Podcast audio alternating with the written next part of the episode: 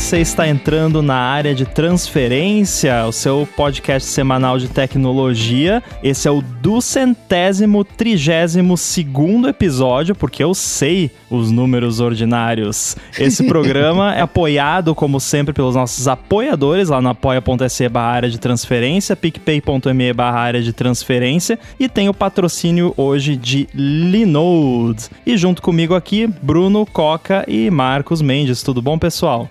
Excelente, Oi, excelente. Olá. Maravilha, eu quero saber quem é que aí ainda gosta de usar o Instagram, porque eu vou confessar para vocês que é a minha rede social de, de opção, assim, de, sem ser o Twitter, né, que já eu acho que todo mundo aqui usa também, mas eu ainda não consegui me livrar do Instagram.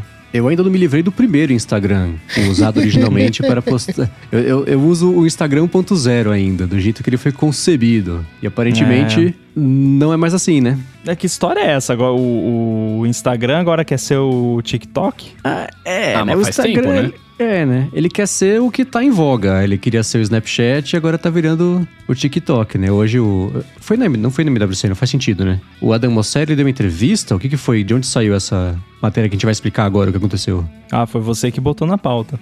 Tá.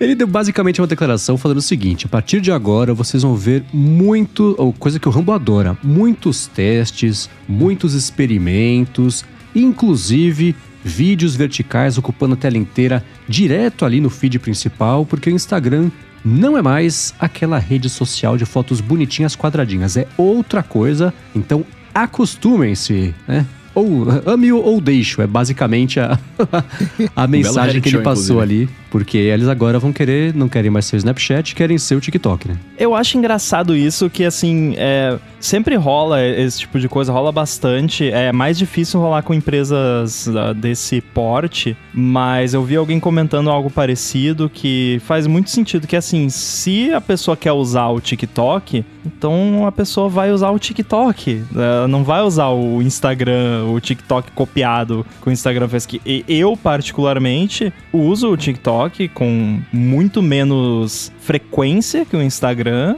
porque eu prefiro o formato do Instagram, das fotinhos quadradinhas, dos stories ali e tudo mais. Se o Instagram ficar igual ao TikTok, então eu prefiro usar o original, né?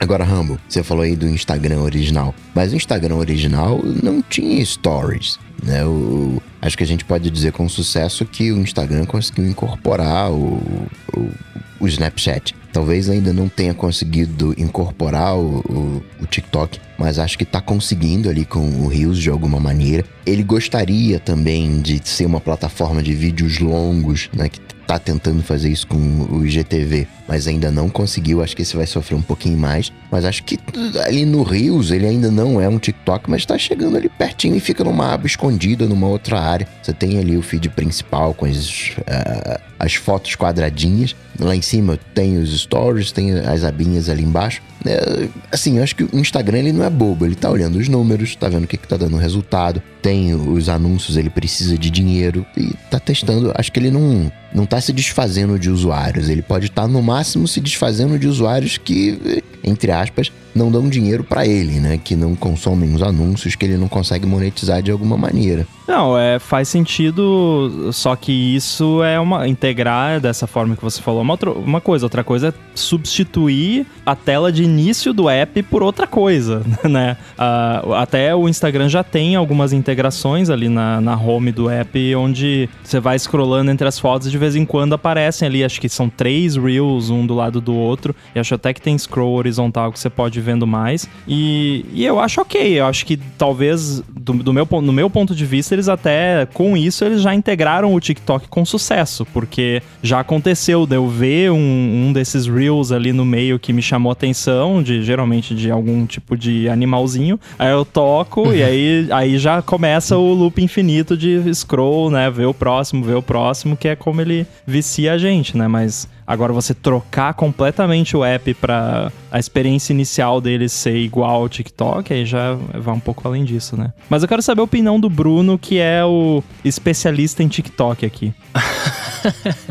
Cara, eu ia falar justamente, é, eu, eu não vejo como ruim isso, na verdade, né? E não porque, sei lá, porque eu gosto de TikTok ou qualquer coisa do tipo, mas é, querendo ou não, é, isso mostra que é, a rede social, ela tá lá para ser. É, ela tá lá pra mudar, tá ligado? Pra ser mutável conforme as novas tendências vão aparecendo, né? Eu sei que a gente tem uma, uma, uma tendência, o ser humano é assim, ele quer ficar no que ele tá acostumado e não gosta de mudança, etc. É, mas faz parte da parada, né? Hoje, querendo ou não, pro jovem o TikTok é enorme, né? Tipo, eu, eu falo isso porque a, maior parte do, do público que me acompanha por causa de dublagem é criança e a maior parte da criançada tá lá. Você vê a discrepância de números que eu tenho, né? 130 mil num e 4 mil no outro. Tipo, é outra, é outra pegada, assim, né? A, a galera tá lá. Tem gente que nem usa Instagram, que nem tem conta, enfim. Então, eu acho que, eu acho que é, é legal você ver a rede social se mexendo. Claro, vai incomodar uma galera, vai incomodar quem não gosta da, da interface. Eu já reclamei de várias paradas que não, de mudanças que eu não gosto, mas faz parte parte, né? Se, se é esse o novo jeito que as pessoas estão consumindo as coisas, eles querem se adaptar, né? O Facebook a gente sabe que não é nada burro e tá sempre querendo manter a sua hegemonia, né? Então eles vão fazer isso. A questão que eu tenho é a seguinte: beleza, as coisas mudam tudo mais, a gente aqui já é velho, né? Comparado com o público internetico como um todo, mas assim, é, uma coisa é você mudar dentro da sua proposta. O Instagram uhum. é uma rede social de compartilhamento de fotos e tal, e eles integraram vídeo. É, mas você mudar completamente o propósito da rede, com você tendo, sei lá, bilhões de usuários, acho que chega né? É, é meio zoado. É, é, equivalente a, sei lá, digamos que eu tenho um restaurante favorito que eu vou lá uma vez por mês jantar, aí um dia eu chego lá e aí, não, agora a gente não é mais um restaurante, agora é um posto de gasolina. Tipo, sabe? não tem mais comida, só tem gasolina e óleo, sabe? É um não... posto de gasolina, mas tem mesas espalhadas pelo posto de gasolina servindo é. comida. É. Lá no banheiro, a gente colocou assim. umas mesas lá no banheiro, se você quiser, você pode ir lá, uhum. tem torrada, sabe? Não, não, não. Né? eu, eu entendo, eu entendo o que você tá falando, tá ligado? Eu, eu entendo perfeitamente. Só que, e aí, só que de novo, né? É, ela tinha um. Que nem o Mendes fala, né? Eu uso Instagram desde que o Instagram era Instagram, né?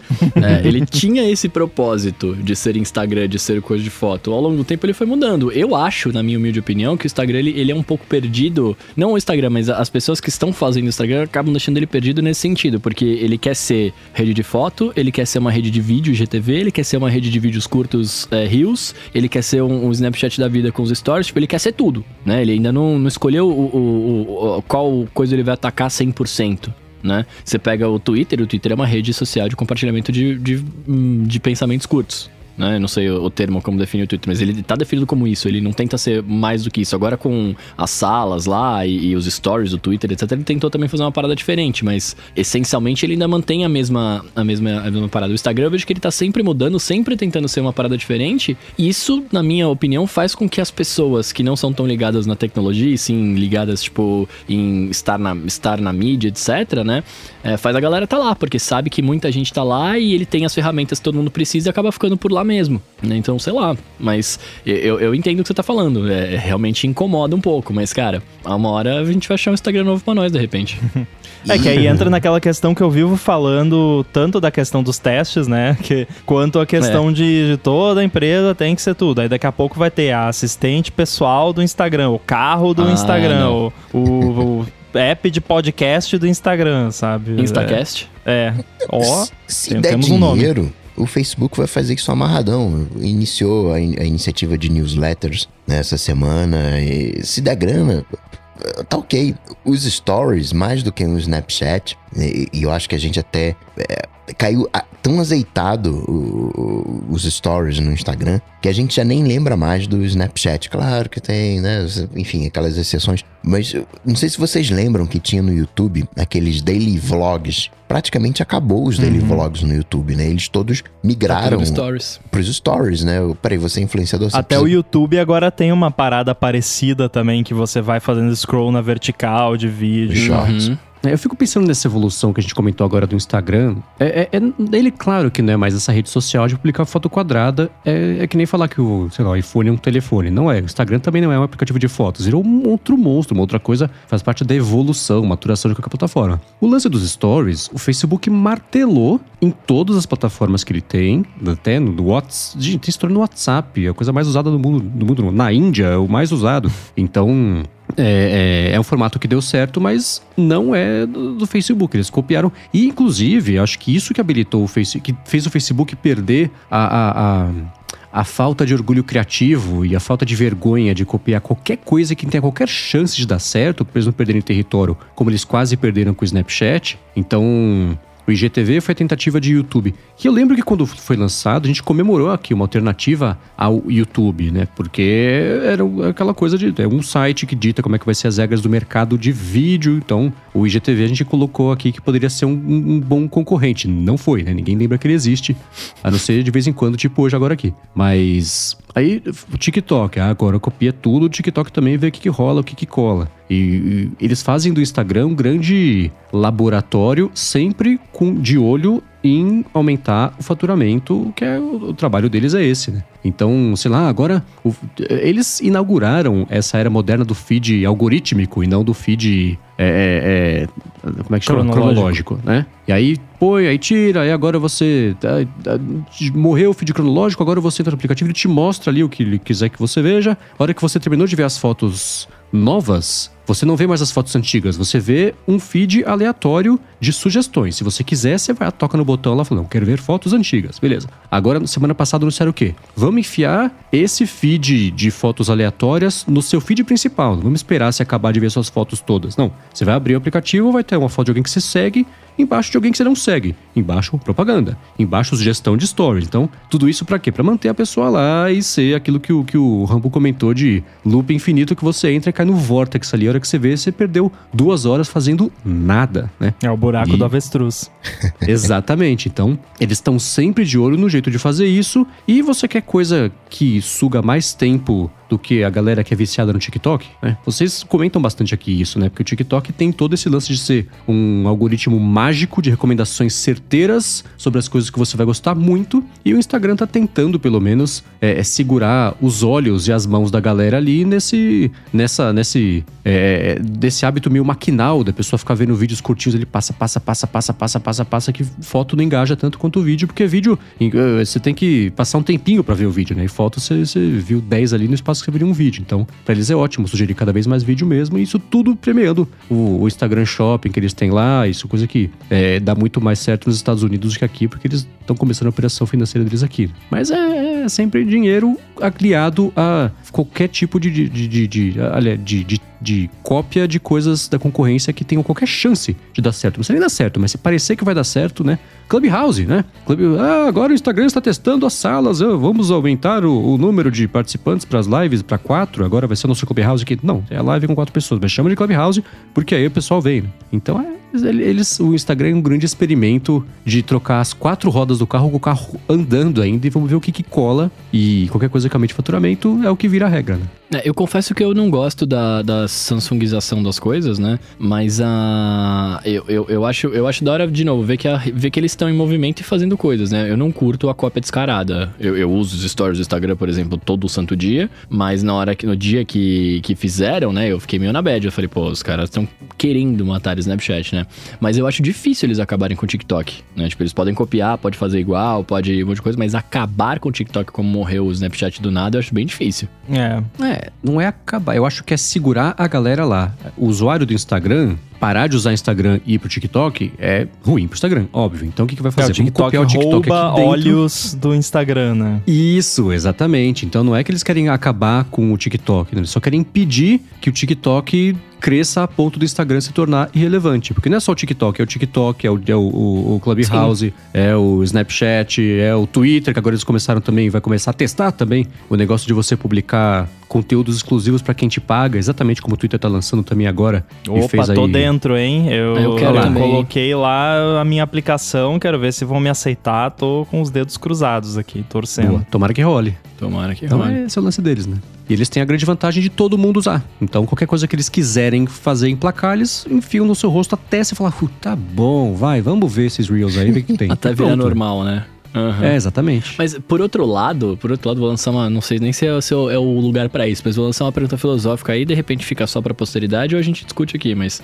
é, por outro lado, vocês não acham que é um pouco isso também a culpa das, dos usuários? Porque ao mesmo tempo, se você parar pensar assim, ah, eu sou uma rede social e eu quero crescer e etc, né? É, se os meus usuários começam a sair daqui pra ir pra outro lugar porque eles cansaram do que eu tô mostrando aqui, eu de alguma forma tenho que me reinventar, entre aspas, né? E, e fazer com que eles fiquem. Então, se eu- o momento agora é olhar os vídeos na vertical de um minuto rapidinho e, e- e beleza, é assim que eu vou te prender, então é isso que eu vou fazer nesse primeiro momento. Não tô dizendo que é certo a cópia, mas é, é um pouco as pessoas também enjoarem daquilo e quererem mais e mais e coisas diferentes o tempo inteiro, tá ligado? Eu não chamaria isso de culpa dos usuários, eu chamaria isso de culpa desse modelo de negócio em que as coisas Que são despertou isso nas feitas pessoas, né? pros anunciantes e não pros usuários, Uhum, porque o Instagram uhum. não tá nem aí pros usuários, o Instagram tá aí é pros anunciantes e ganhar dinheiro dos anunciantes, o que não é, não precisa ser verdade em todos os casos de todos os negócios envolvendo a internet. Existem negócios online que existem pros usuários e não pros anunciantes, né? Esse é o problema.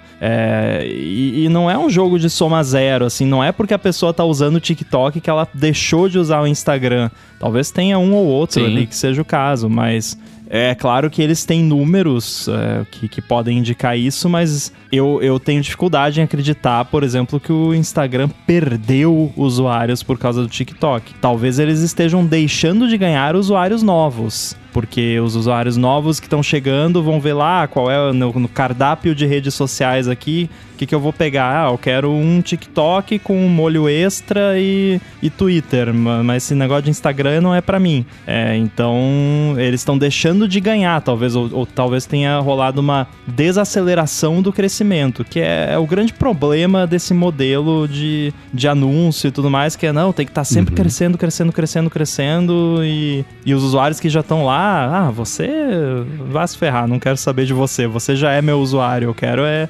trazer gente nova. É, não é perdendo usuário, talvez perdendo usuários ativos diários. Essa, essa é uma métrica. É Sim. que essas métricas também, né? Elas são feitas pra ensinar. Não é nem ensinar o Wall Street o que valorizar. É, é, é tipo o Twitter com o negócio de usuários únicos monetizáveis diários, que eles, que eles criam, que é uma métrica que ninguém vem usando, apesar dela existir já faz um tempo, mas é o que eles estão fazendo agora porque é a métrica que eles conseguem fazer e mostrar crescimento versus, por exemplo, só usuários ativos mensais ou diários, que é uma métrica que não diz nada, né? Então, no caso do, do Facebook, do Instagram principalmente, o TikTok ele representa uma ameaça de que ao invés da pessoa passar quatro horas no Instagram, no, no- no médio prazo, no prazo ela passar uma hora no Instagram e seis no TikTok, né? Então a pessoa continua entrando no Instagram, mas esse tempo todo que a pessoa poderia ter passado no Instagram pro, pro Instagram vendo anúncios, né? Tá perdendo visualizações de anúncio, oportunidades e tempo do pessoal lá passar vendo anúncio pra ir na concorrência. O usuário continua lá, ele continua ativo, mas ele fica menos rentável quanto mais interessante fica a concorrência. E é por isso que eles copiam É. tudo. Qual foi a última coisa original, de verdade, que o Instagram inventou? Eu fiquei O pensando Instagram. aqui. É, fotos Eu quadradas. ia falar né? isso, porque não tem mesmo. é. Depois que Não foi tem. adquirido pelo Facebook, não inventou mais nada. É, tudo que o Instagram fez nos últimos 10 anos foi esperar pra copiar a lição de casa do vizinho. Eles só fazem isso. E, e dá certo? Dá. O que as pessoas querem. É, é assim, mas é, assim, vamos acrescentar alguma coisa positiva no mundo, ao invés de só ficar esperando alguém inventar alguma coisa que seja interessante e fazer igual e vencer porque você tem esse peso gigantesco, né? Então use esse peso gigantesco pra fazer alguma coisa que, que, que mova o mundo pra frente, ao invés de você ficar esperando pra ver alguém inventar alguma coisa e você só copiar. Porque é tão. É feio, Cara, né? Tão, E tão- numa posição de extremo privilégio, porque isso é uma coisa que muita gente não se dá conta, e por isso, inclusive, que rolaram ações de antitrust contra o Facebook, o que pode parecer até meio estranho, né? O que, que tem a ver uma coisa com a outra, mas o TikTok tem login com o Facebook.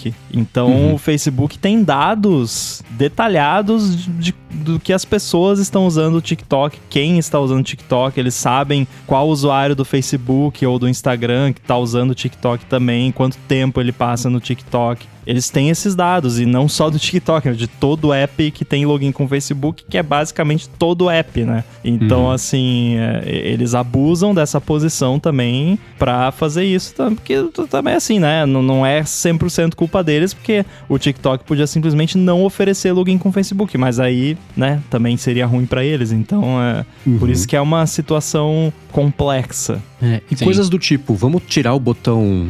Que, botão que ficava embaixo que foi pra cima na interface agora? Acho que o de, de ver De as criar curtidas das post fotos. também. Criar post, Isso, criar é. post. Então, substituir o botão na barra inferior ali por botões de coisas que eles querem que as pessoas passem a usar, né? Então, quando trocou o de loja, foi lá pra sei lá, né? O pessoal passava o dia inteiro reclamando no Twitter que, pô, entra no Instagram, toda vez eu vou tocar lá no botão pra ver o de pesquisa, sei lá, e caio no, na, no maldita loja lá. Aí pronto, né? O Instagram conseguiu falar, ah, em- aumentamos em 600% o acesso à loja do Instagram. Lógico, está levando desses 600, 500% foi por engano, né? Mas tudo bem. Pro investidor, ele entendeu isso como métrica incrível, né? O aumento de, de fluxo ali de usuários diários também naquela área. Então eles, eles hum, são, além de, de, de não serem originais, eles são malandros. Então, enfim, é, é- não dava esperar menos da rede do Zuc, né?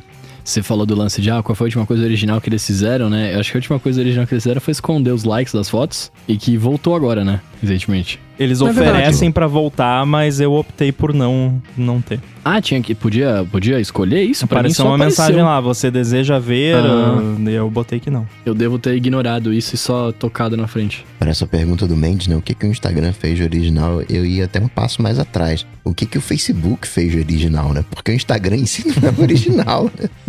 O que, que o Instagram. É, o, que, é. o que, que o Zuck fez, né, de original? Bom, mas antes que esse assunto mini vire um assunto max, vamos pro episódio, né? Porque isso aqui era pra ser um mini assunto, mas a gente tem dificuldade de falar sobre essas coisas de redes sociais e competição e tudo mais sem, sem entrar em, em detalhes. De repente a gente continua esse papo aí no- numa próxima oportunidade. Mas vamos pros follow-ups da semana passada. Tem um comentário aqui do Anderson Silva sobre esse negócio da assistente virtual da Amazon não ter o reconhecimento de voz e qualquer um poder ativar lá falando né, a palavra mágica. Ele disse que os dispositivos Amazon Echo podem ser invocados usando outros termos, não só o nome da moça no tubo. Dá para configurar alternativas. Bom saber. Bom saber, né? Exatamente. né? A Alexandra, ela não é multiconta? Não sei, perguntou É, não pra pessoa tenho errada. certeza, é, não sei. A gente precisa de alguém que seja um usuário de Alexa aqui pra poder falar sobre isso, né? Porque os, os- É, quatro quase sabem de comprei, orelhada cara. que ela existe, né? Acabei de falar o nome dela, desculpa, gente. No Eu próximo de follow-up vai ter follow-up do Anderson Silva falando se é ou não é. A gente tem certeza. Provavelmente, é, é. Então, vai ter o follow follow-up.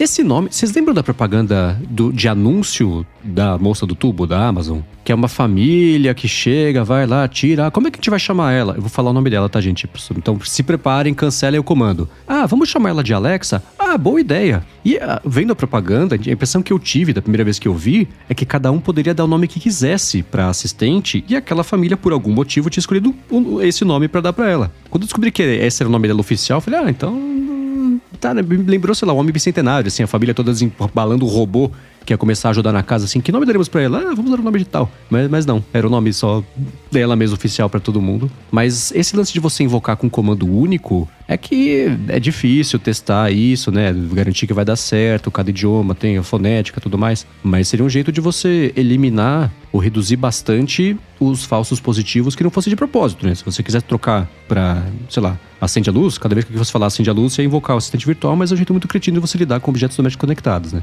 Mas É. você poder customizar como você quisesse a palavra-chave, a palavra é, de acesso, na verdade, seria uma, bo- uma boa alternativa, né? Ou não. É verdade. Ó, mil follow-ups em tempo real aqui. Duas coisas. Sim, ela tem multiconta, segundo o Brendo aqui no, no chat. E também dá pra configurar ela pra reconhecer a voz, segundo o Ismael. Então, Boa. então tá resolvido o problema. Porque eu, eu lembrava disso, que você poderia. A, a- a pessoa, uma pessoa invocando e outra pessoa invocando, cada uma teria a resposta associada à sua conta. a sua conta configurada, os seus dados. Uhum. É, inclusive a Siri foi, acho que, a última a receber esse recurso, ou, ou um, uma das últimas, né? Sim, demorou bastante. Rambo, aquele negócio dos desastres, né? Os balões de Cleveland, que a gente comentou semana passada. O Anderson Silva, lembra, né? Falando dessas grandes ideias que acabaram em resultados trágicos da explosão da baleia de Florence, no Oregon, nos anos 70. Eu acho que eu vi esse vídeo já, se é o que eu tô pensando, e realmente É, não só foi legal. Pode ser.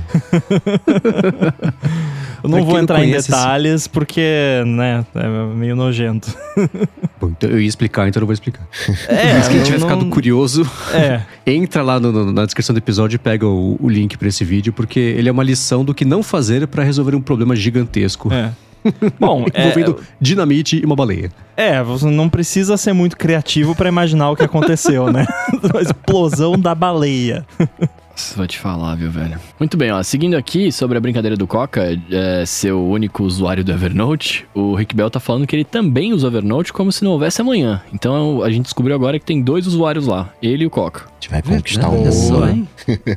Agora, o Evernote é o exemplo disso de aplicativo que não mudou, agora tá tentando mudar, mas ficou, sei lá, 12 anos, 13 anos, sendo Instagram clássico, sendo rede de fotinho quadrada. É verdade, é- é- tá vendo? Então, né? É o exemplo do que. A gente tem dois exemplos do que não fazer, né? Um, pelo menos um que deu certo, copiando todo mundo, e o jeito estático, é- que dá pra você ficar estático ainda assim se atualizar, né? Mas não foi o caso do, do, do Evernote. Pelo menos não tentaram fazer stories, não tentaram fazer Clubhouse, né? Eu lembro que eles tentaram vender meias uma época, que foi uma coisa bem estranha que eles fizeram na história do Meias Evernote, do na lojinha Notas. de meias. É. Nossa. Mas acho que o Evernote, o problema dele não foi porque ele ficou estático, né? O problema do Evernote foi o lance, aquele lance que rolou de privacidade, não foi uma fita dessa? É, eles, eles fizeram uma alteração lá nos termos de uso uma época, falando que eles se davam direito. Ele- eles contaram essa história de um jeito muito torto, muito errado, muito mal feito e pagaram por isso, né? Então eu não lembro qual foi exatamente a minúcia técnica, mas o que ficou famoso disso sim. O Evernote está se dando o direito de ler todas as suas notas. E não era isso, mas era isso. Era um, ia ser reconhecimento de máquina das notas para poder depois fazer. Sei lá, era alguma coisa assim. Não ser pessoas ali sentadas no computador e lendo nota por nota de receita de bolo que você acordou no Evernote. Era o Mas captcha ainda de assim, nota, né? É, né? Que e foi meio na época que as pessoas começaram a acordar para esse tipo de coisa que os mesmos termos de uso tem em todas as plataformas. Todo mundo se dá esse tipo de direito, mas o Evernote foi ali a. a, a- a- como é que chama? Piranha de, de. Não, baleia de. Não, vaca de piranha? Como é que chama a expressão? não, continua que tá bom. Continua. boi de tá piranha, bom. boi de piranha, Boi- lembrei. Boi de piranha.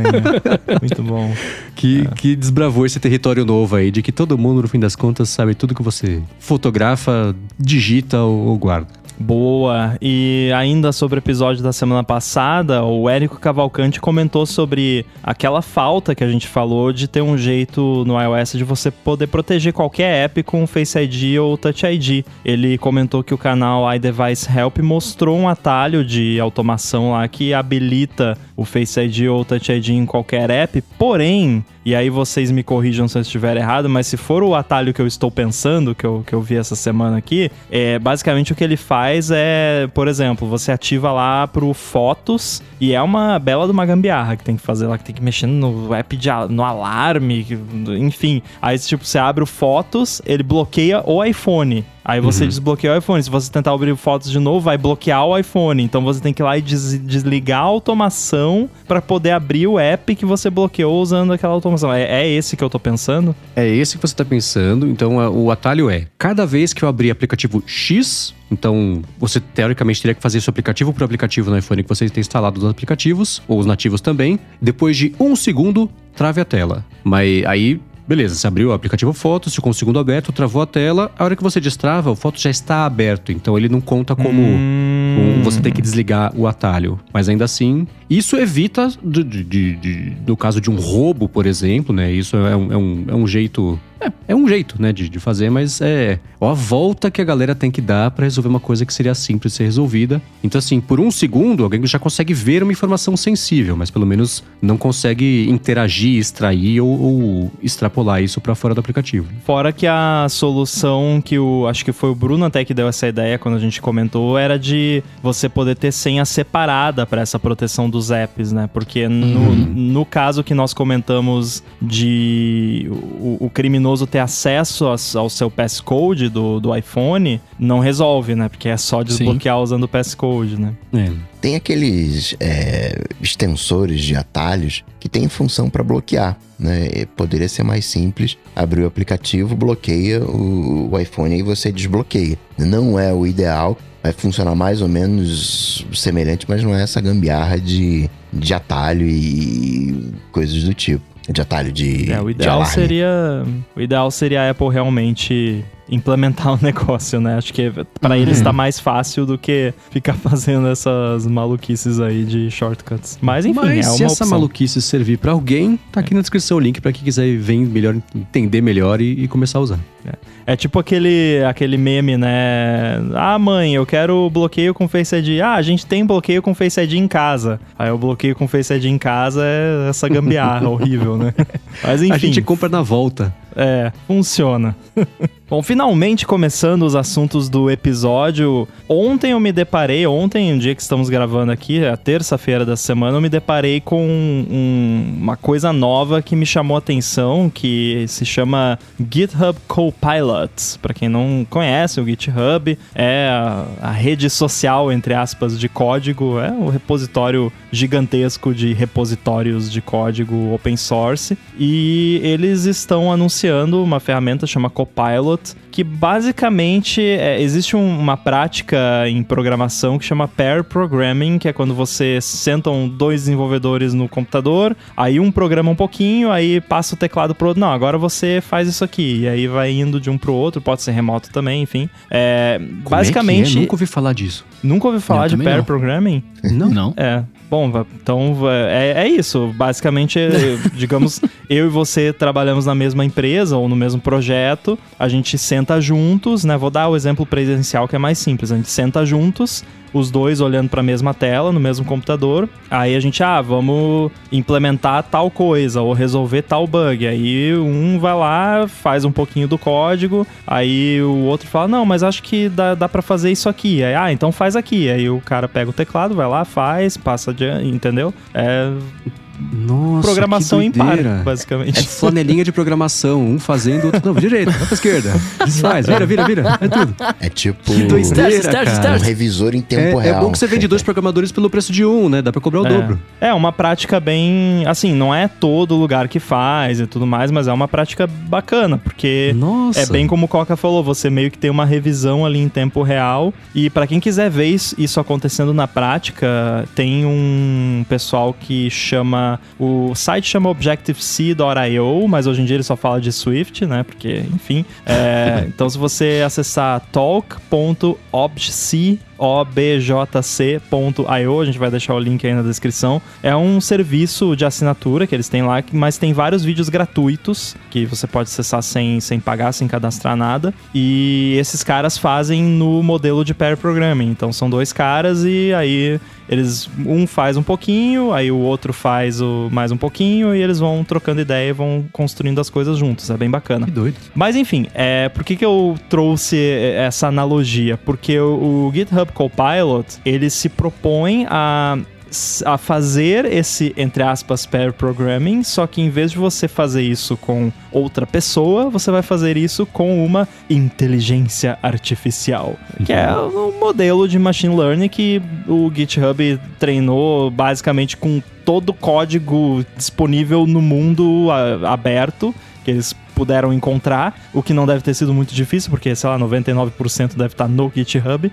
É, e ah, eu, felizmente, eles me deram acesso a isso hoje, ainda tá um beta limitado e tal, mas eu tive sorte de ser contemplado. E é interessante esse negócio, porque eu, eu, fiquei, eu fiquei um pouco surpreso. É claro que, assim, como tudo que envolve machine learning, tem ali, né? Não é perfeito, obviamente, ainda mais que é código, tem que ser uma, né? Tem que ter um certo nível de qualidade e tudo mais. Mas é impressionante o, o, o negócio, porque você, sei lá, normalmente você você tá programando ali, ah, pô, eu preciso saber se determinada data é um final de semana. Aí você vai lá, tem que. Claro que às vezes já tem função pronta para isso, mas digamos que não tenha. Aí você vai ter que procurar, pô, como é que eu descubro qual é o algoritmo, qual é. Nesse caso ali, você só vai lá, não. Função me diz se esse dia é um final de semana. Uhum. E aí aperta tab e ele implementa a função para você. tipo, é, é, é, nesse nível o negócio. Uh, aí eu tenho até uns videozinhos que eu postei no meu GitHub, pra, a gente pode deixar o link também para quem quiser ver. Eu testei com JavaScript, que parece ser a linguagem que funciona melhor, porque acho que até porque JavaScript tem mais código aberto do que outras linguagens, mas funciona com Swift também, funciona, eu sei que funciona com Ruby, funciona com várias linguagens e dá aquele, né, aquele medinho de, pô, será que esse negócio aí vai acabar com a minha profissão no futuro? o... Não, não fala isso, cara. Não vai não. O, o nome, né, do Copilot, acho que foi muito feliz, porque o, o Mendes, né, falou, pô, caramba, né, dá pra colocar o preço de dois por um. Mas o que, que você acha, Mendes, de um avião sem copiloto? Pois é. e você achar um, um, erro em trocentas linhas de código, né, é melhor você evitar aquele erro. Então, acaba se pagando, acaba compensando você ter essa figura do, do copiloto. Mas eu ia palpitar que o Rambo não ia falar de, de pair programming, falar de copiloto. Falar que, na verdade, o que esse Copilot faz é ir lá no Google, procurar lá a função de final de semana. é tipo um Stack Google, Overflow não. em tempo real, né? Ele vai no Bing, porque o GitHub é da Microsoft. É, é verdade. É. Pois é, né? Que o GitHub da Microsoft está né, dentro do, do VS Code, né? Estão colocando dentro do VS Code. E eu acho legal isso, porque a gente acha que software é um, é, é um artesanato. E não é, né? Software é ciência, software tem padrões, software software tem protocolos, tem algoritmos, eles têm complexidades, que não vai fazer a menor diferença para você se você está usando um algoritmo A ou B, se você tem 10 usuários, 100 usuários. Agora, quando você tem milhões de usuários, isso faz uma baita diferença. Você colocar à disposição das pessoas os melhores algoritmos, garantir que está todo mundo fazendo a mesma coisa certinho, direitinho, no melhor cenário possível. Claro que ainda está muito longe disso, mas eu acho isso sensacional, né? Quantas vezes a gente precisou de uma funçãozinha para validar CPF rapidinho e tinha que ir lá fazer, escrever, não, como é que era mesmo? E esqueci como é que. E, tá lá, né? Se uma máquina pode fazer, por que não fazer, né? Desde que faça bem, claro. Cara, acabei de testar aqui, eu escrevi function validate CPF com o parâmetro CPF e ele implementou a função de validar CPF. Olha só, cara, que legal. Vocês conhecem a lógica do CPF, da validação? Deve conhecer, né? Não, eu tô tentando decifrar o código aqui pra... é alguma coisa do tipo: o primeiro dígito você multiplica por 11, o segundo por 10, depois por 9, por 8, blá, blá, blá. Isso. Aí você vai somando tudo e o, os dois últimos dígitos, né? Traço, dígito, dígito, é a soma. Então ele faz a validação, verificação dessa conta que você fez para fazer a multiplicação e a soma. O resultado que der são os dois últimos dígitos. Tá vendo? Ó, quem é tem sério? o Mendes não que precisa do Copilot. Aí, aí, Só é. pediu o algoritmo para ele. Nossa, eu sempre achei que era um número do tipo assim, é, quantas pessoas fizeram registro na sua cidade, no seu dia, sei lá, alguma coisa nesse sentido, tá ligado? Não sabia que era é. uma soma maluca. Que da hora. Esse. Tá vendo só? O, o nome é dígito verificador por isso, para garantir que você não digitou errado. Uhum. Se você digitar errado os, qualquer um daqueles números, ele, opa, você digitou errado, né? Tem que casar, tem uma fórmula de verificação que tem em conta eh, bancária, né? As coisas são, são pensadas, tem, tem, né? tem validação no processo. Ó, ele implementa para CNPJ também, acabei de testar aqui. E, na verdade, você pode pegar os nove dígitos, eles podem ser aleatórios. Se você fizer a conta certinho, a hora que você coloca os dois Sim. últimos lá que são verificador, o gerador de CPF, né? É, é isso. Ao invés de, de validar, ele inventa um. é, pois é. Eu tinha um desses para testar formulário, mas enfim, é uma curiosidade, é uma coisa que tá muito no começo. Eu ainda tenho dificuldade em compreender como que isso se, iria se inserir num contexto de verdade, né? Assim, que é óbvio que eu fiz só testezinhos aqui, que funçõezinhas e tal. Eu, quer, eu quero ver assim, eu vou testar. É que atualmente eu não tô mexendo em nenhum projeto, mas eu tenho vários backends e coisa que é em JavaScript. É, vou ver o que acontece, porque ele tá ligado aqui. Então, quando eu abrir um projeto desse começar a digitar as coisas, ele vai começar a sugerir eh, coisas. Então, vamos ver o que acontece. Eu achei legal também que você pode guiar ele por comentários. Então você bota um comentário lá, coloca um servidor HTTP na porta 3000. Aí aperta tab, ele cria lá um servidor. Aí você fala: "Ah, eu quero que é, quando abrir, o cara abrir lá no navegador, retorne hello world". E ele implementa, você só bota o... é tipo aquele aquela brincadeira que o pessoal, os designers faziam, né, de menu do Photoshop lá, cria um logo, cria um site. é tipo isso, né? É, existe, eu vejo, né, até as notícias que acompanho até para poder dar no matinal, sempre aparecem iniciativas disso. A Amazon tem uma parecida. Ah, é, lançou a plataforma de programação sem código. Tipo, é o, é o contrário do what you see is what you get para você. Você monta ali, você informa o aplicativo que você quer e ele se programa sozinho. Claro que isso para hoje em dia são coisas relativamente simples que vai dar para fazer, mas a evolução disso é, é meio natural que seja eu já acho mágico o suficiente em 2021 isso que o Rambo fez hoje, postou no Twitter lá o vídeo do negocinho funcionando, já acontecer. Já me parece uma coisa mais de futuro, assim. Então acho que a evolução disso vai ser bacana, até porque a hora que o negócio for aprendendo sozinho, ele vai se programar para ser melhor, né? Então vai ser meio exponencial esse, Nossa, esse que medo crescimento disso. aí, né? Não, você falou que até quando o negócio for, ele vai aprender a se programar pra ser melhor. Daí eu falei, que medo, né? Porque vai se programar sozinho. É... É, né? Na prática, daqui a uns anos, assim, Siri, cria pra mim um aplicativo, por favor, que faça isso, isso e isso, né? Ela cria no iPad, exporta e joga na, na App Store. Aí é rejeitado porque é bom demais. O, o que Cara, é ser muito interessante, porque de certa forma, é, em muitas áreas a programação já vem caminhando para esse lado, é, de ser uma questão. Porque, assim, se você, se você. Quando você começa a analisar de fato, principalmente quem é do ramo, o que você de fato faz. Principalmente quando você está programando para criar aplicativo, site, essas coisas ma- mais visuais, vo- você basicamente está pegando um monte de coisa que já está pronta e juntando de um jeito que cria o que você quer. E aí a sua preocupação maior vai ser em, em fazer de um jeito que não seja totalmente bugado, fazer de um jeito eficiente, colocar as coisas juntas de um jeito criativo, com uma interface intuitiva, e aí é que tá o seu trabalho. O seu trabalho não é, hum, a maioria das vezes não é na- na- nas tripas lá do, do algoritmo que faz não sei o que e tal. Então, assim, mesmo que essa parte da- das tripas, né, como eu usei a analogia aqui, for substituída por alguma coisa,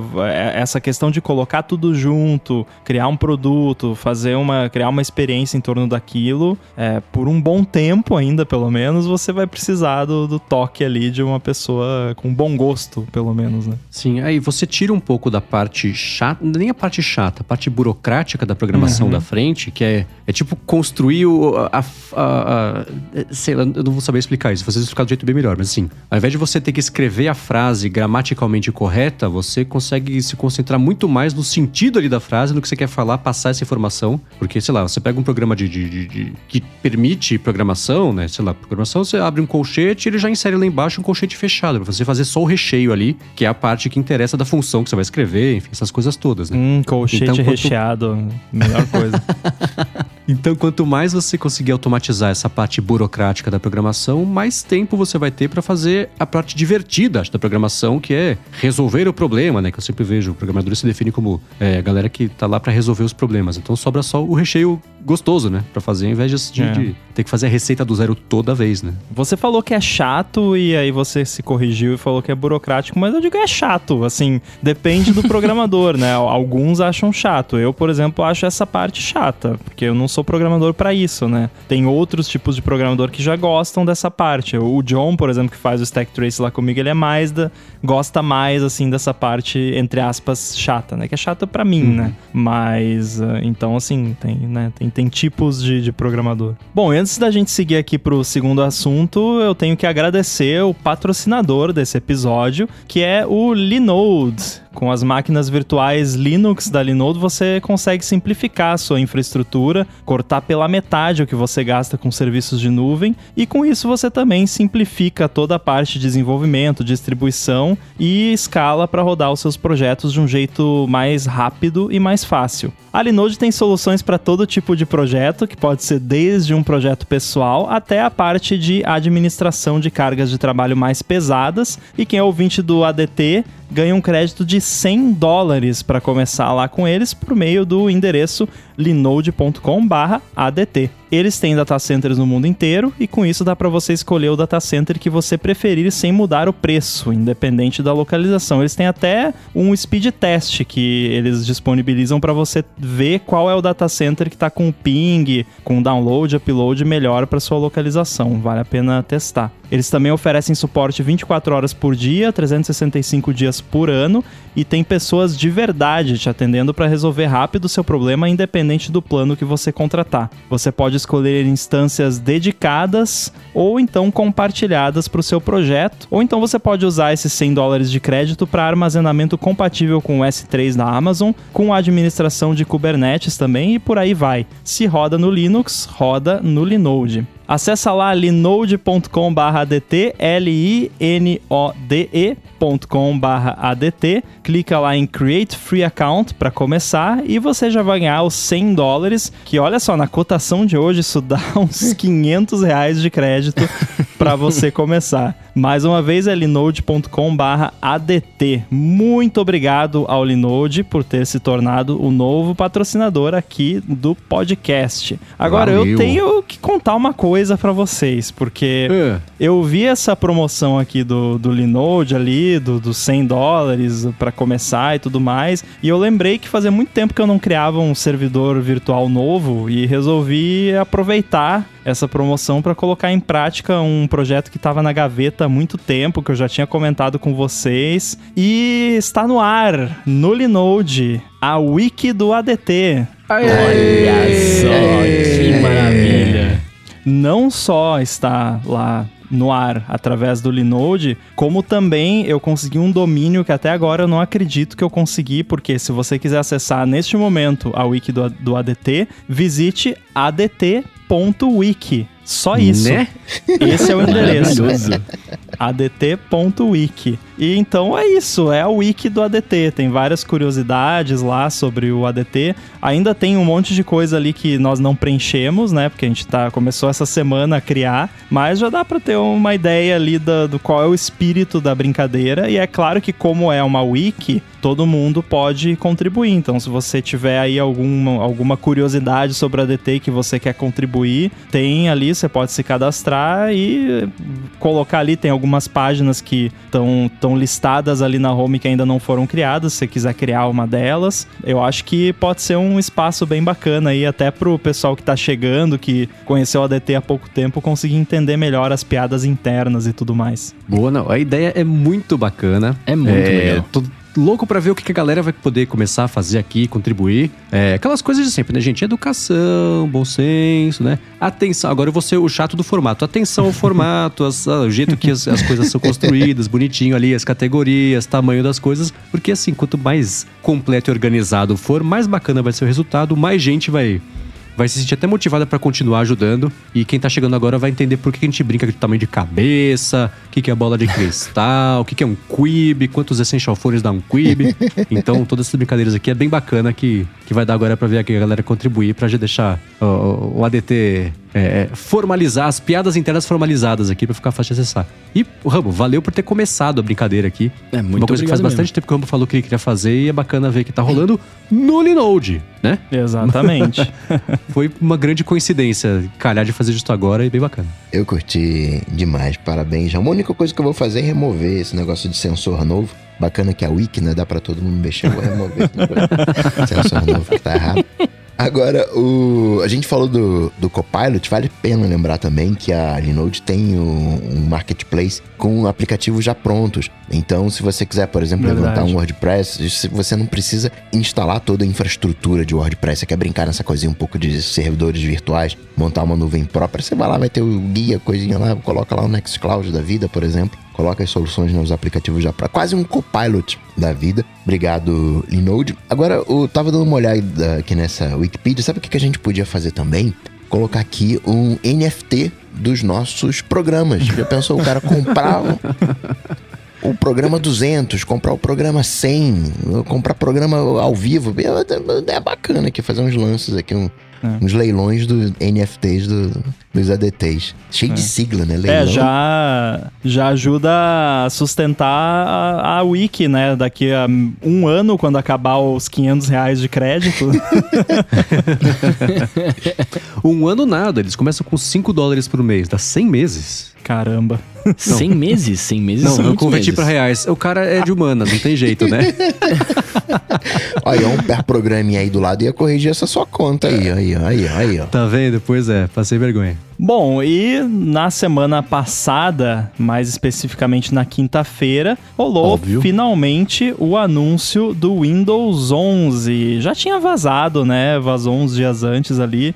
Até eu instalei o build vazado aqui no, no emulador, no, no Mac M1, e rodou lento, muito lento, ma- mas rodou. É, então, assim, o Windows 11 tá ali com uma carinha um pouquinho diferente. Eu gostei de muita coisa que eu vi. Até o Steve Troughton Smith, tava, que ele é mais ligado nisso, tava tweetando sobre a plataforma, né? E a- as APIs para desenvolvedores que estão interessantes. Ele, sei lá, em meia hora ele já tinha um dos apps dele lá para Windows rodando. Eu acho incrível a velocidade dele, mas é, tá, tá interessante esse Windows 11 aí. O que, que vocês acharam? Eu tenho um protesto. Eu caí no Protesto. golpe da, do seu Satya Nadella quando ele falou HoloLens tá chegando aí no Windows Time Frame. E aí eu falei, caramba, né? O Windows já tá aí, né? Mês que vem tá o HoloLens. E né, seis anos, sei lá, sete anos e não chegou. Porque logo depois ele falou assim, não, o Windows 10 vai ser o último Windows. E. Seis anos depois ele larga o Windows 11. Eu tô chateado. Você vê que dessa vez ele não falou que o Windows 11 é o último, né? Então, É. aprendendo com os erros um de cada vez, né? Falou que vai ter atualização todo ano, que vai fazer atualização silenciosa pra galera não ficar esperando, né? atualizando, atualizando. Que nem você pega o Xbox. Às vezes você vai, vou dar uma jogadinha rápida aqui, atualizando, atualizando, atualizando, atualizando. Ah, mas lembra que a Microsoft pulou o Windows 9, né? Foi do 8 pro 10, então o 10 sendo o último, na verdade o último, o o 10 foi o 9 e o 11 é o 10. Esse vai ser o último. Na você, não, você não pode convencê-los, confunda-os. Essa é a... é a técnica. Achei bacana também que é um upgrade gratuito, né? Se você tiver um Windows 10, você passa pro 11 gratuitamente, vai ter umas exigências de hardware que talvez é- até caia, né? Ela tá, tá revisando. Agora, o que eu mais curti foi a parceria, não parceria, mas você ter aplicativos Android rodando nativamente. Guardando muito as devidas proporções, é quase como que o, o M1. É, Eu digo que é as devidas proporções porque o M1 é RM, tá rodando os aplicativos iOS é, na- nativamente, mas é tudo ARM, é tudo a mesma arquitetura. Mas a Intel fez o. É, tem um nome bonito, é ARM é, Bridget, Bridget, whatever da vida, onde você, na verdade, funciona para qualquer arquitetura, mas você vai conseguir, não é uma emulação, você vai conseguir rodar nativamente os aplicativos Android no Windows, que acaba sendo uma, você vai ter lá o seu Instagram, né, aquelas coisas todas, que mal ou bem a gente tá caminhando para esse universo, né?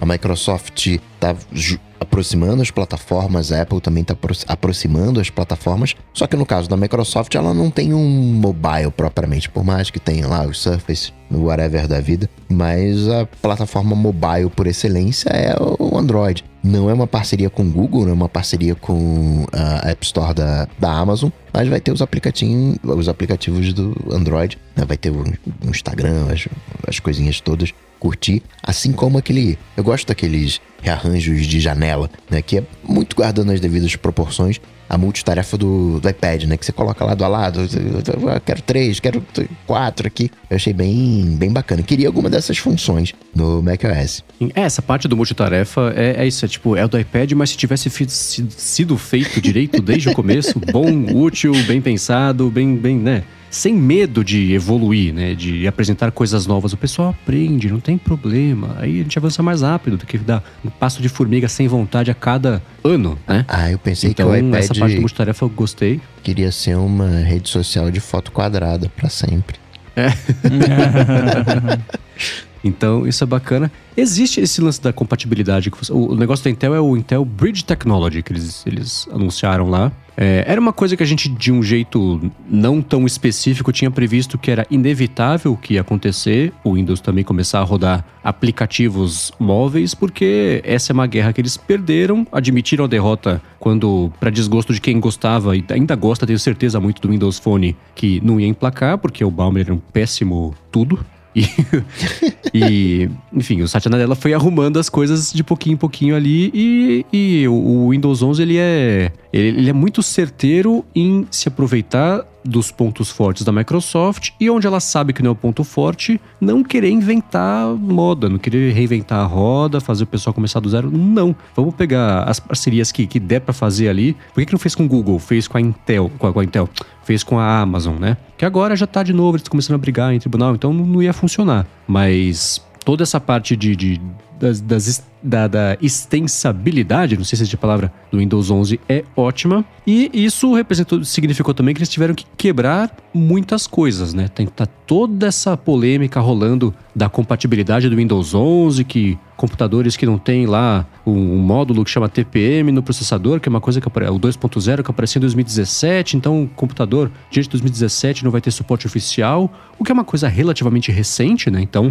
isso vai, claro, incomodar bastante gente, mas eu acho que as reclamações sobre essa falta de compatibilidade vão ser resolvidas com é tipo o, o fone de ouvido, né? Assim, é, um, é uma dor temporária para uma evolução rápida e, e para um futuro mais bacana do que ficar se prendendo a alguns legados aí e isso impediu a evolução mais rápida da plataforma. Então achei. É, é chato, né? Porque acabou de comprar um computador usado de 2017, 2016, talvez não conseguir rodar o Windows 11, apesar de eu achar que depois de tanto problema que isso já deu em uma semana, é, é, a Microsoft vai dar um jeito de, de fazer isso rodar é. É, nos computadores que são mais antigos também, isso já está é, é, bem, bem, evidente, mas ainda assim dá para entender por que, que agora eles fizeram isso, porque putz, vai doer hoje, amanhã, no que vem, vão chiar um pouquinho ainda, depois passa, a pessoa vai atualizando o computador, né? Exceto os caixas eletrônicos do Santander, mas bem, tá com XP até hoje, então não vai ter que instalar o Windows 11 mesmo. Tem um mas é, eu, eu gostei, é muito bacana. Nessa história, é que sim, o chip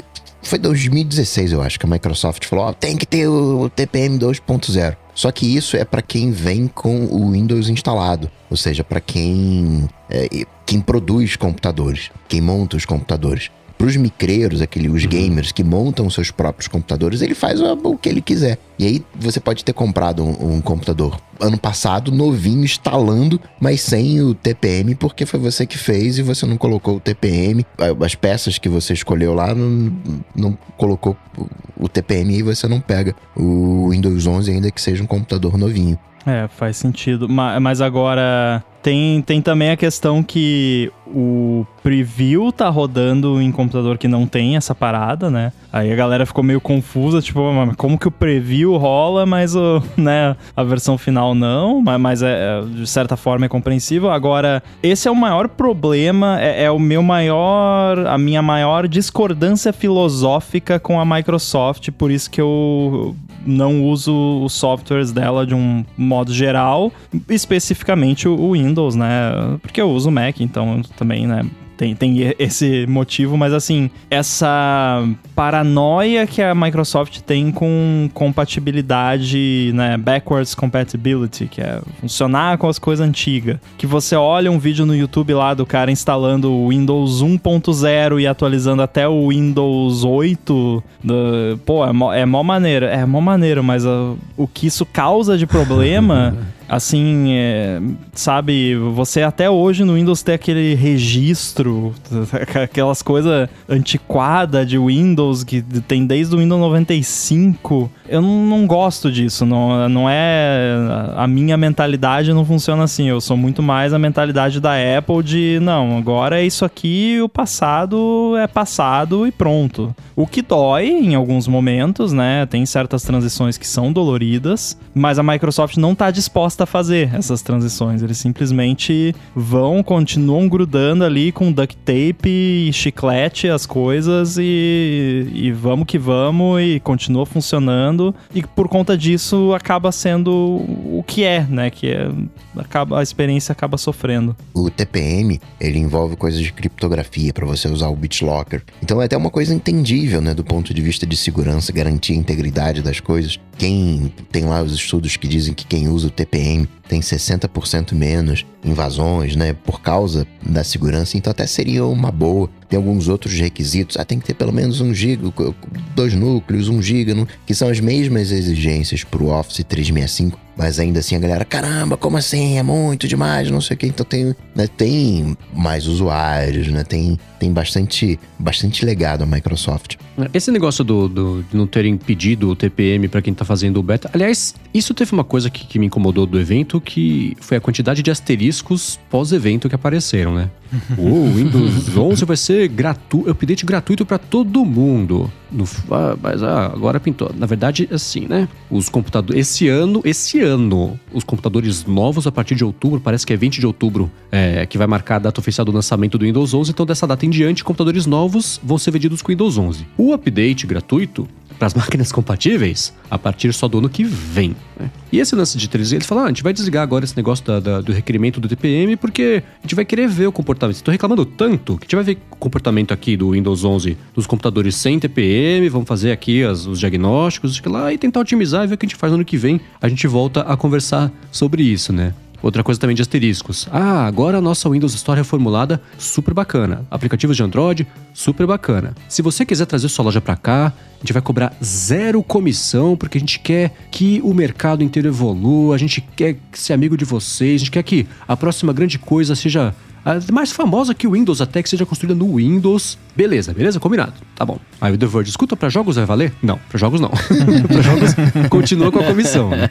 Que eles estão cortando, de 30% vai cair acho que pra 12%, mas ainda assim é o que a gente falou aqui, né? Jogos representam 70, 80% do faturamento global de aplicativos. Então, é tipo o, o, programa de incentivo a pequenos desenvolvedores lá da Apple, né? Que vai morder nada, né? Em um dia eles compensam que eles vão perder ou deixar de ganhar é, em um ano aí com essas coisas. Então, esses asteriscos foram, foram me incomodar um pouquinho, porque é, é, é, um, é, um, é um jeito meio feio, né? De você tomar algumas decisões e jogar para baixo do tapete o que não é tão bacana, que poderia ter sido explicado, né? Com, já que eles estão é, apelando para essa atitude do goodwill para tudo, vamos, coloca as más notícias também na roda e, e, e explica direito, que acho que até a, a, reação ruim pode ser menor, né? Se você conseguir, se você tentar pelo menos controlar a narrativa, vai deixar o pessoal descobrir sozinho, né? Que acabou de comprar um computador e que não vai funcionar. Isso do, da loja tem um, um, lado interessante que eu tava pensando é que a Microsoft ela tem um Xbox. Então, enquanto computador, uhum. ela quer que você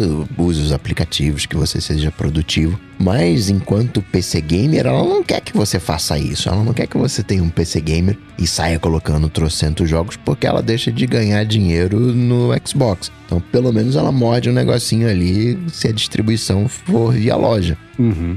E eu tava vendo os impactos dessas coisas, né? Porque se ela fizer isso para jogos, além de abrir mão todo da parte lá do, do, do, do faturamento do, do, Xbox, né? Que é aquilo, né? Você vende, vende a máquina para comprar a cápsula e ganhar na cápsula. Né? No Xbox é isso, você vende o hardware para depois ganhar nos jogos. É, imagina, por exemplo, como isso ia mexer até no, no, na briga lá da Apple com o Fortnite, porque o mercado de jogos, o Fortnite deixa cobrar 30%, porque o negócio não dá lucro, não sei lá. Então esse é um bolo muito grande. Então deixa os jogos lá cobrando seu, a sua comissão que não bagunça tanto assim, ainda assim vai ajudar muitos desenvolvedores, o que é ótimo para todos eles, exceto para os de jogos, né?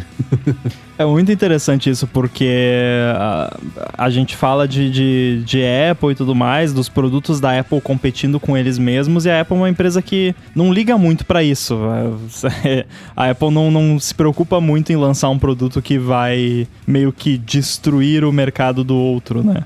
Agora, uhum. quando a gente fala de Microsoft e games, a gente tem que lembrar que as pessoas montam PC para jogar, né? Que é uma coisa que não uhum. existe no mundo Apple, né? Ninguém compra um Mac para jogar, por exemplo. Então é uma coisa que realmente a Microsoft tem que pensar quando ela faz essas coisas de, pô, como é que a gente, como é que a gente vai fazer isso aqui sem prejudicar o nosso mercado lá do, do Xbox, né? Porque tem uma galera que monta PC para jogar. Teve um meme do Windows 11 que eu achei bacana, que era um carinha olhando pro lado, aí tava escrito assim, Windows 10. Aí de repente ele olha para frente, Windows 11, porque a linguagem visual ficou centralizada, né? Tinha aquela angulação ali de, sei lá, de 45 graus, e agora ficou tudo centralizado. A lixeirinha era virada, né?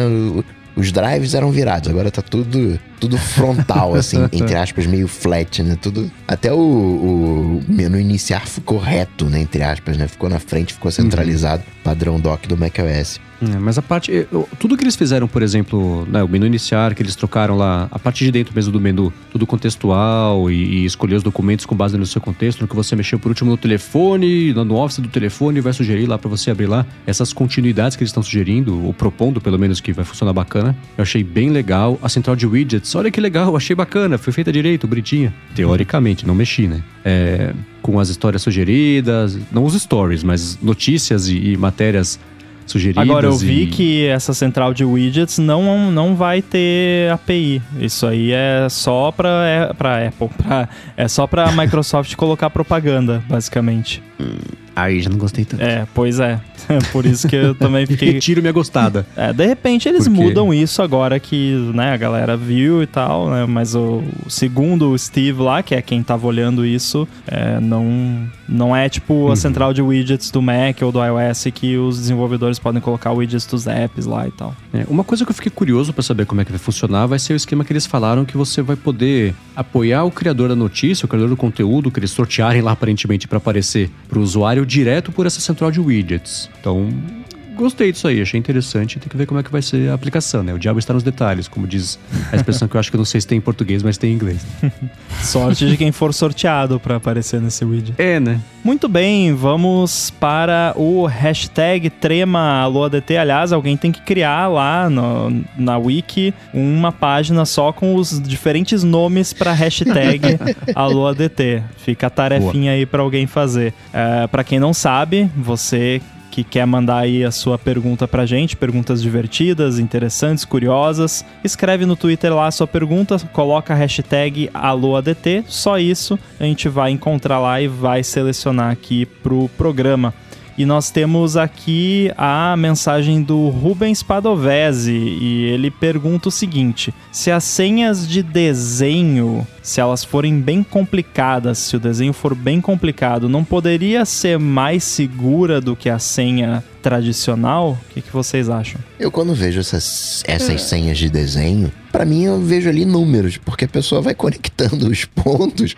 É, ela não tá digitando um, dois, três, quatro. Ela tá digitando, tá fazendo, sei lá, um L, né? É o L, é um, é um L de- deitado com a perna pra baixo, enfim. Acho que você pode ser uma maneira mais fácil de você memorizar senhas complexas, né, de de repente aumentar o, o número de o, o tamanho da senha, né? Acho que é- é meio que te engana, né? Aquela coisa que te engana, mas eu não consigo ver muita diferença bruta entre uma senha de desenho e uma senha numérica. É, eu penso por aí também, porque se você tem um grid. Ele tá falando aqui, se for bem complicado. ah, tá, né? Se for um grid de 9x9, por mais complicado que seja, o, o desenho, né, por ser mais visual, é muito mais fácil de você bater o olho e memorizar. E se alguém tiver de olho ali, de rabo de olho, já consegue ver também que você desenhou um M, não um L. Mas sendo um grid.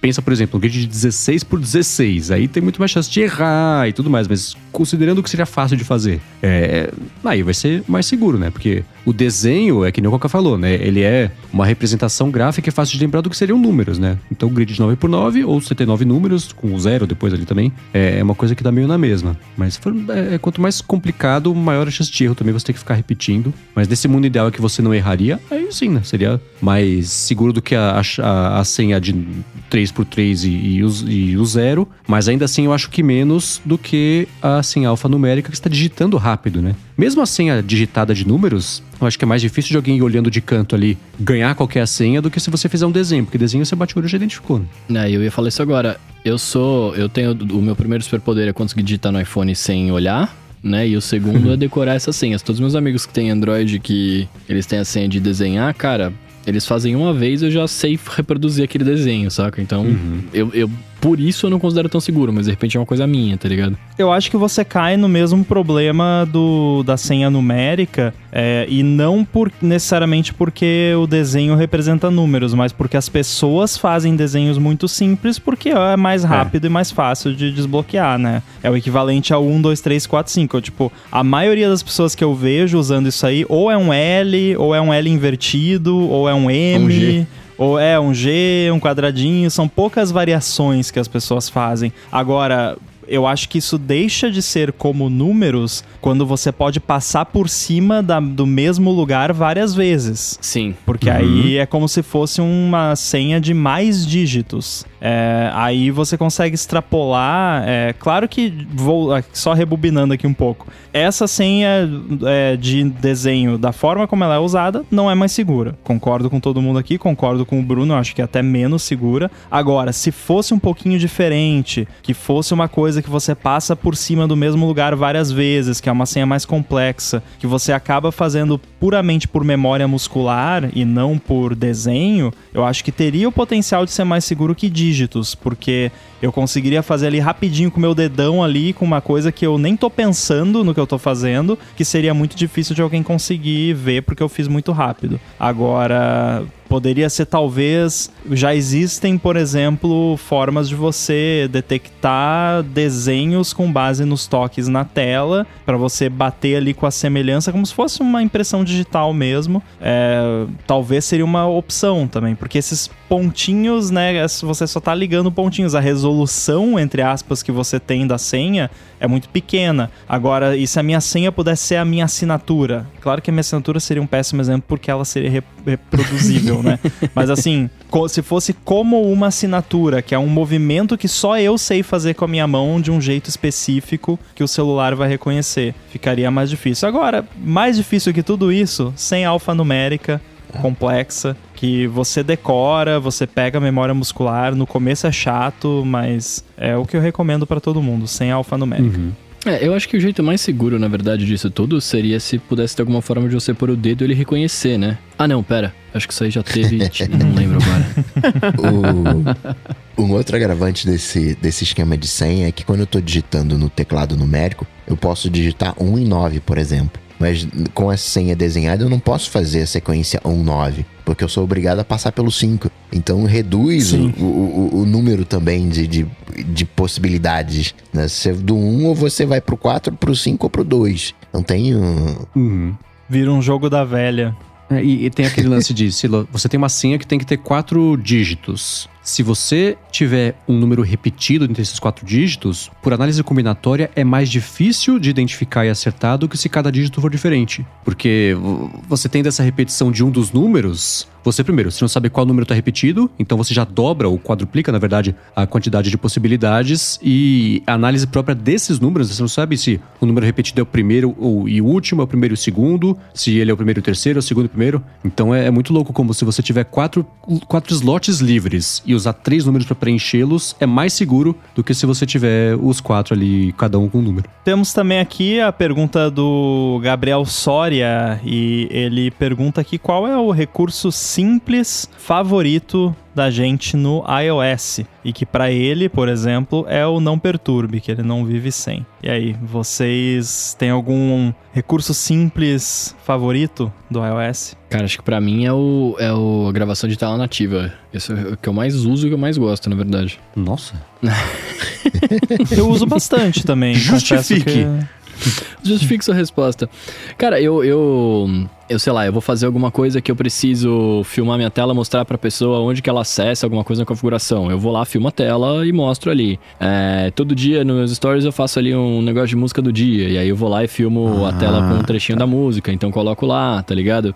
É, às vezes eu quero mostrar um, um- só um trecho de um vídeo, em vez de mandar o link e falar pra pessoa, ah, pega a partir do minuto tal. Eu filmo só aquele pedacinho e mando, sabe assim? Então eu, eu, eu gosto muito desse recurso nativo. Pra mim acaba sendo muito útil. Eu sou um Bruno, mas um Bruno ao contrário. Eu uso. Eu não uso a Você gravação interna. Eu uso a gravação externa. Não, não, não, não. Eu uso muito a câmera. A coisa que eu mais uso no iPhone é a câmera. Eu quero fazer algum, alguma anotação rápida, alguma coisa. Caramba! Claro, hoje eu sei onde é que eu parei o carro, porque tem lá o. o, o- o- desconectei lá do, do- do- fio, aí saiu do, do Apple, ah, do CarPlay. Mas antigamente o que, que eu fazia?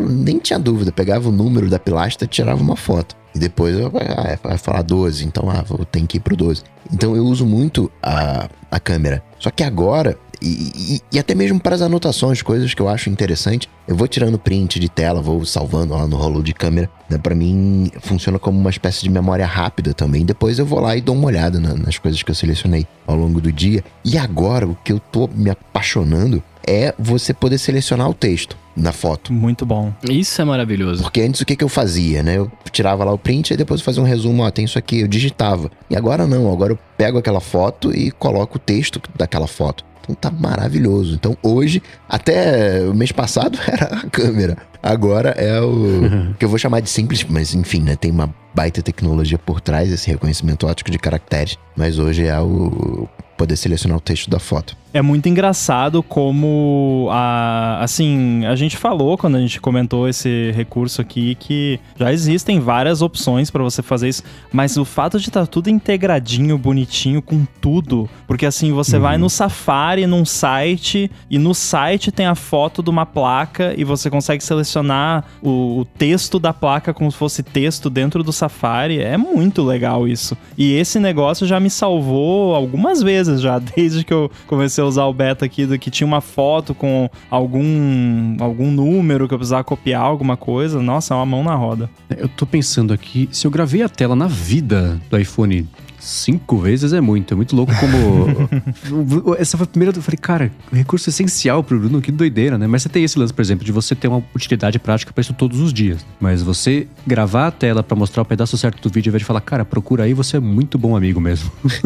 ah, cara, eu já é mais, às vezes é mais fácil. Eu conheço meus amigos, os caras não olham as paradas é. que você manda. Então, às vezes eu é tô, fácil. Mas tô sabe com você, eu... Bruno. Mas sabe uma coisa que eu, que eu uso bastante também? para fazer os, os vídeos do TikTok ou, sei lá, do Instagram, é, sei lá, eu vou dublar uma cena X de um vídeo aleatório no YouTube. Esse que eu dublei do. que eu dublei do, do, do BTS na, na, na semana passada, né? É, eu, eu, em vez de baixar o vídeo, enfim, eu filmei o trecho que eu ia gravar com a tela do iPhone. Pus ele na vertical ali, na horizontal, aliás, filmei, filmei nativo e depois só dublei em cima, saca?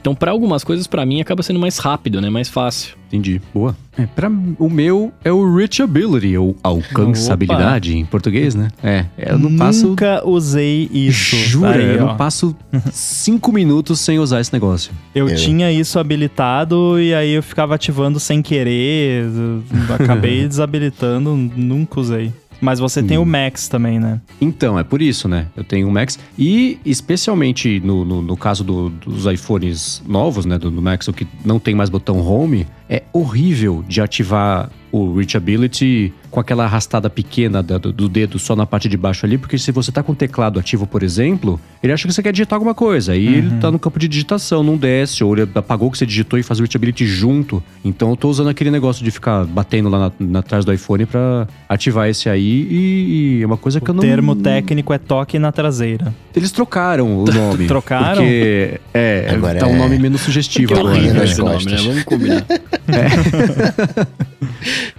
Mas é uma coisa que eu não consigo, assim, eu não passo cinco minutos sem usar. É, no, no, Safari agora, de novo o Safari, né? Eles têm que mudar, tá muito ruim, gente. Ah, agora a, a barra tá embaixo. Beleza. Você toca na barra, começa a digitar o termo novo de pesquisa, o que, que ele faz? Ele adiciona isso que está digitando ao que está lá de endereço. Ele não deixa o, o endereço inteiro selecionado, por exemplo, você já começar a colocar uma Nossa. coisa nova. E isso tá errado. É, é, um, só pode ser um bug. Não é possível que eles não, é. usem isso falando, não, acho que tá bom, tá bacana assim, pode, lança, pode mandar. Mas tá assim, né? Então toda vez, né? Agora o que você faz? Você toca na barra de baixo, ah, que beleza, não tem que tocar lá em cima para alcançar a barra. Mas você tem que tocar lá em cima para alcançar a barra para apertar o X para digitar o coisa novo que você quer. Então, eu, cada vez que eu uso o Safari, pelo menos uma vez eu tenho que usar o Reachability. Ou ir lá pra cima com o meu dedão feito animal para conseguir fazer isso, né? Mas o Reachability é uma coisa que eu não abro mão, não. O bom é que essa semana né? começou o beta público do iOS 15, então agora vão, eles vão estar tá recebendo um quintilhão de feedbacks por segundo, e então uhum. a chance do seu feedback ser visto é zero, basicamente. Por isso que quem é desenvolvedor manda os feedbacks no, durante o beta 1, de preferência na primeira semana, porque depois que sai o beta público, esquece, né? uhum. Agora, uh, isso aí eles têm que corrigir sim, Mendes. Tá certo, isso aí é bem, bem zoado. Agora eu vou te é, falar, tá tem uma zoado, tecla, né? pouca gente sabe, né, que ela existe, até porque ela, tem um, ela é meio esquisita, que ela é como se fosse uma, uma setinha numa caixinha com um X, que quando você aperta, ela apaga o texto. Então o que, que você pode fazer? Uau. Ela apaga o caractere, aí apaga o segundo, aí apaga o terceiro, aí apaga o quarto, aí apaga o quinto, o sexto, está só .com.br até agora, apaga o sétimo, oitavo. Não, porque o texto ele tá selecionado. Pelo menos para mim, eu peguei um jeito onde eu faço isso, eu, eu, eu sofro disso, eu sofro disso. Eu vou, toco, é. E aí, a primeira coisa que eu faço quando eu vou digitar em cima, quando eu não abro uma nova aba, que eu tenho esse hábito também de abrir novas abas, é ir no backspace.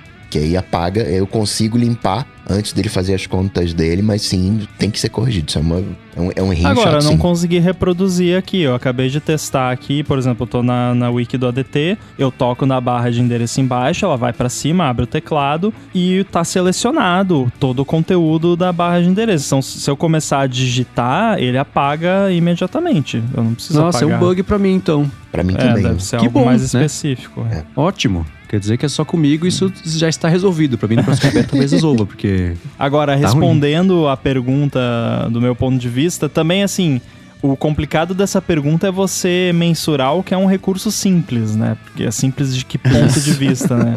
Acho que, né, sei lá, não sei, ah, widgets. Tá, widgets acho que não é um recurso simples. Agora, um recurso simples do ponto de vista de uso e, e que talvez muita gente nem use, que acho que é, é um tema aqui, né? Tirando o exemplo do Coca, mas acho que o, tanto o Mendes quanto o Bruno falaram uma coisa que pelo menos uma pessoa falou: Nossa, eu não uso isso. É, o meu recurso simples que eu uso o tempo todo, que eu não conseguiria viver sem, é AirDrop. Eu uso o tempo É, todo. AirDrop porque é muito bom mesmo. Eu troco muita coisa entre iPhone e Mac, Mac e iPad, e eu uso muito o AirDrop pra isso. Mais do que a área de transferência universal? Olha, é difícil saber qual que eu uso mais. Eu acho que a área universal eu devo usar mais porque é uma coisa meio automática, né? É, Eu já copio ali, eu já colo meio nem sem nem pensar. O AirDrop já é uma coisa que você precisa pensar, né, Pra usar. Então, eu diria que a a área universal provavelmente eu uso mais. Agora, quando é, por exemplo, imagem que eu quero transferir, qualquer coisa mais pesadinha, eu, eu nem tento usar a AirDrop área da massa, universal porque é. é meio. não é muito confiável. Eu uso ela só pra texto mesmo. Eu também, sempre que vou passar algum arquivo de- dentro dos dispositivos, é- pelos dispositivos, aliás, é, é AirDrop na fita. Agora, sabe um, um recurso que simples e que deve ser que é inútil e que eu duvido que alguém aqui use? Talvez o Coca, não sei, mas eu é, é- é a lupa do iPhone. A lupa é o, o, o recurso de acessibilidade mesmo, que ele transforma a, lente, a câmera numa lupa e aumenta Isso. 20 vezes o negócio pra você conseguir Não, não, ele aumenta, acho que é a mesma coisa que aumenta a, a câmera digital, não aumenta? Não, Aumenta não, você... é- Ele aumenta mais, é. Ah, então tá bom. Então, retiro o que eu disse. usa muito é mesmo? super bom. não, não, eu uso zero. Esse app era Ah, meio tá. escondido no Aham. antes e no iOS 15 ele virou um app como qualquer outro, ele fica na, na home screen ali direto. Não, você pode Até até, eles- pôr na central de controle. Eles até colocaram um recurso de distanciamento social nesse app que você aponta, ele te fala a distância que você tá da pessoa. É, chegou Ah, meio é? tarde, né? Mas Sim, Nossa, tem. então tá, retiro o que eu disse, desculpa. A lupa eu tenho no. É Assistive Touch? Não, não é Assistive Touch. Quando, três dedos no, no botão Power. Qual é? Atalho de acessibilidade. Três Três dedos do botão power, nem cabe, É, três é, Eu três fiquei apertadas. pensando, falei, mas como? Três Que- é que eu faço com. Não tô brincando, eu faço com três dedos, não, três apertadas. E é, é a lupa. Porque às vezes eu tenho que ler números pequenininhos e dependendo da luminosidade. Tá. Tem aquele esquema de tirar foto, né? Eu quero pegar o número de série que tá atrás do, do- do- do colado na parede. Vou lá, tiro uma foto e tal. Mas às vezes tem números pequenininhos que é pequenininho mesmo e a lupa me salva nessas horas. Eu achei que eu achei que a lupa era igual a câmera, só que com a diferença que você, quando você tirava a foto, ele não salvava a foto. Daí eu falei, mano, mas pra que que eu vou usar isso na minha vida? Hum, Mas tá explicado. Agora tem um que eu curto, que também é de acessibilidade, que é o lance de, da orelhinha lá, que é de você ouvir as coisas pelo, por um Hum. AirPod, por exemplo. Eu acho bem Isso legal eu esse. usei. Eu, eu usei efetivamente uma vez por, um, por uns três meses, que era quando a gente tava gravando um- uns negócios pra internet lá na- no estúdio que eu trabalho. E aí a gente tinha que falar com os diretores que estavam dentro do, do- da cena filmando. E aí cada um usava um, um AirPod lá e conectava nisso. E pra falar com o cara eu habilitava ali, né? Usava de ponto. Hum.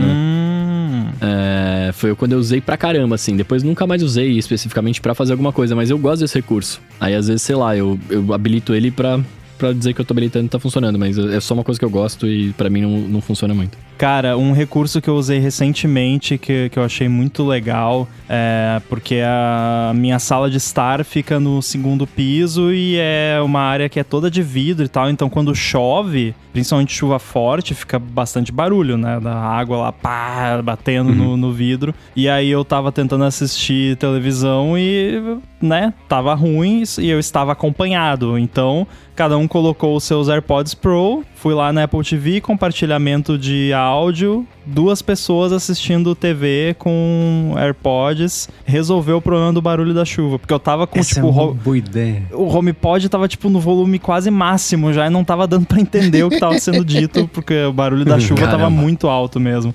Aí, pô, cada um botou ali os seus AirPods Pro e tal, ligou o cancelamento de ruído, cancelamento de chuva virou, né? Então, recomendo, né? Pra cacique cobra coral pra quê, né? É bom mesmo é AirPods Pro. Excelente ideia.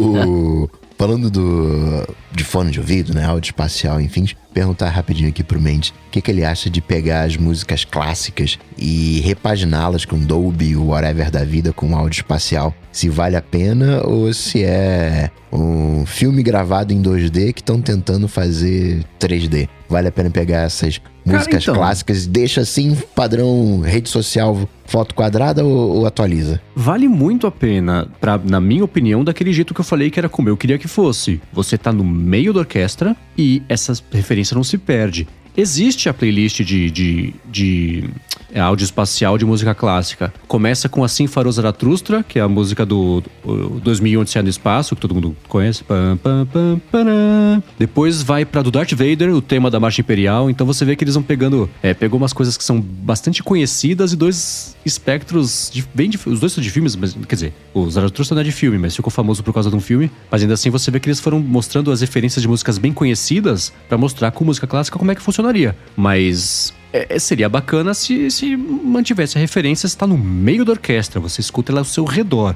Mas só jogar da direita para esquerda, se você virar a cabeça para lá para cá, é, é o mesmo problema que eu senti escutando rock, escutando qualquer outra coisa. Mas vale super a pena, vamos atualizar tudo, por favor. Quanto mais bacana, melhor, claro. Mais direito, né?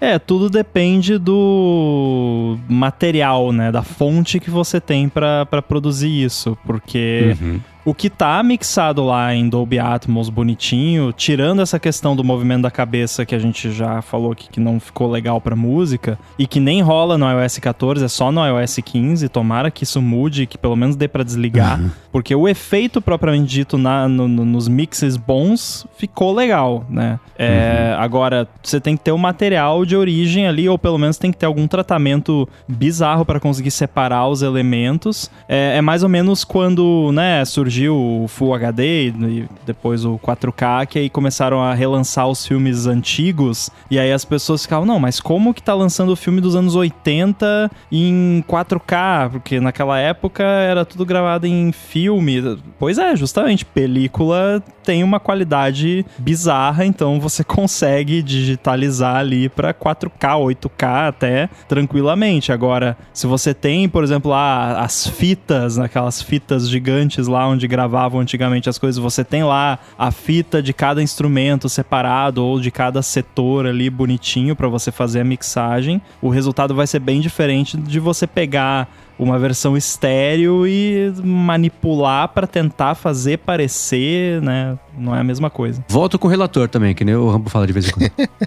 Muito bem, se você quiser ver as notas desse episódio, dá uma conferida aí no seu app ou no site, vão ter aí todos os links que a gente falou, todos os links, né, Mendes? Todos, sem exceção. Todos, sem exceção, exceto os que faltarem. Exatamente. Mas prometo que não é de propósito. Quero agradecer aqui a todos os nossos apoiadores lá na apoia.se barra área de transferência, no picpay.me barra área de transferência. Agradecimento especial aqui ao nosso patrocinador, o Linode, dá uma conferida lá no linode.com barra ADT. Agradecer o Edu, que edita esse podcast. Demos trabalho para ele hoje mais uma vez. Desculpa, Edu, já de, por antemão aqui. É, mas é isso, pessoal. Quem quiser falar com vocês, como que faz? Eu sou arroba Bruno Casemiro, lá no TikTok, no Twitter e no Instagram mais próximo de você. Então vai lá que a gente troca aquela ideia da hora. E também tô lá no arroba Rua Podcast, que é um podcast que eu faço sobre contação de histórias. Vai lá e escuta pra nós. Muito bom. Linode, obrigado.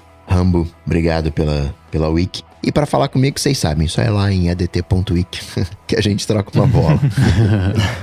Bom, eu sou o MVC Mendes no Twitter, no Instagram também. Apresento o Loop Matinal, podcast diário de segunda a sexta do Loop Infinito. E escrevo-os, que quem não sabe a brincadeira, vai lá no wiki.dt, no dt.wiki, é o endereço que tá explicado lá. Todo domingo, a coluna semanal do ifeed.pt. Tem que botar essa página lá, que eu acho que essa, essa do Escrevos ainda não tem. Então fica aí a tarefa já.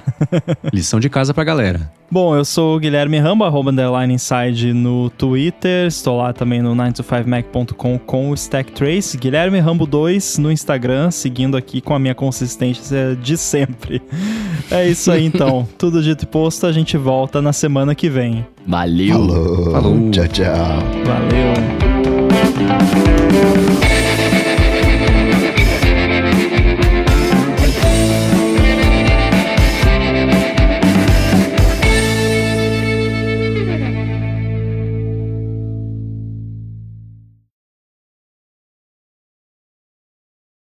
Cara, YouTube Premium vale o investimento. Olha, recomendo. Gente, eu tava, eu tava vendo, eu fui ver YouTube na casa da, da minha amiga da Ju, né? Que ela não, Não tem dá. YouTube Premium.